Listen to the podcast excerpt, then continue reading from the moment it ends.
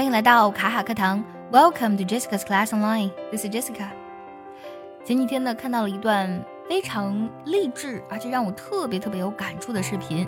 那么这个视频呢，是美国前海军上将的一段演讲啊。这段演讲的名字叫做“要成功呢，要先从叠被子开始”。成功跟叠被子有什么关系呢？其实，在看完这段演讲之后呢，你就能深刻理解并且被震撼到。叠被子啊，其实呢是一个非常小的生活习惯，但一个人从小培养的习惯，真真正正的就决定了他一生的命运。说起叠被子呢，今天我们分享一下各种关于被子的英文。先来看一下被子啊，被子英文怎么来说呢？其实呢，呃，就像我们在中文当中啊，无论是棉被、羽绒被、蚕丝被，我们统一呢都会把它叫做被子，对吧？在英文当中呢，像 quilt 棉被。还有呃，duvet 羽绒被，还是 blanket 毯子这一类的话，在英文当中呢，都叫做 blanket。也就是说，我们中文当中所俗称的被子，翻译成英文的最简单的方式就是 blanket。好，说完了被子的表达，我们来看一下怎么叠被子呢？其实。我们中国人叠被子的方式跟老外是不太一样的，我不太清楚大家是怎么叠被子的，是把它叠成豆腐块呢，还是稍微叠一下铺在床上呢，还是呢就直接不叠，把它平铺在床上呢，整理的床铺很整齐呢？其实啊，嗯，在欧美国家的居民呢，他们在叠被子的时候不会像我们这样去叠成豆腐块儿，他们呢只是把床铺铺整齐而已。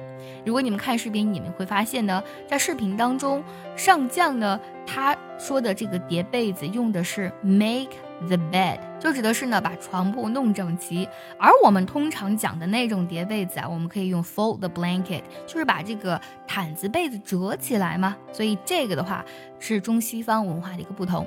想要第一时间的获取卡卡老师的干货分享，比如说怎么学口语，怎么记单词，我年纪大了能不能学好英语，诸如此类的问题呢？请微信加 J E S S I C A 六六零零一，也可以点开节目文稿，点击查看，加我的微信哦。好，说完了被子叠被子，那被窝怎么说呢？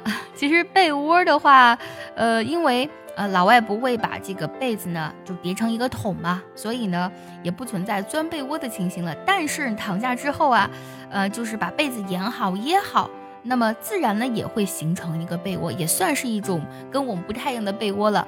那被窝的这个英文我们可以用跟它比较类似的一个词叫蚕茧，cocoon，拼作 c o c w o n，cocoon。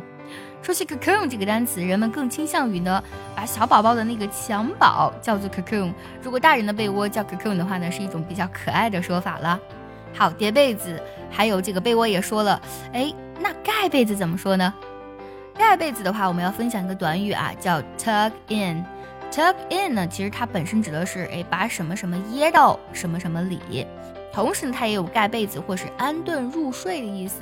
比如说呢，家长呢安顿孩子入睡就可以用 tuck in。Let me tuck you in，让我哄你睡觉吧。那如果你看到别人上床了没盖被子啊，你赶紧把被子盖好吧，也可以用 tuck yourself in，把被子盖上吧。或者呢，用我们刚才所讲到那个被子的统称 blanket，可以说 cover yourself up with the blanket，把被子盖上吧，或者说。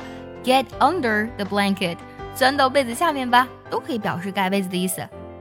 除了每天早上叠被子、整理床铺这个好习惯之外，你觉得还有哪些好的习惯值得我们每个人培养呢？也记得留言分享告诉我。See you next time.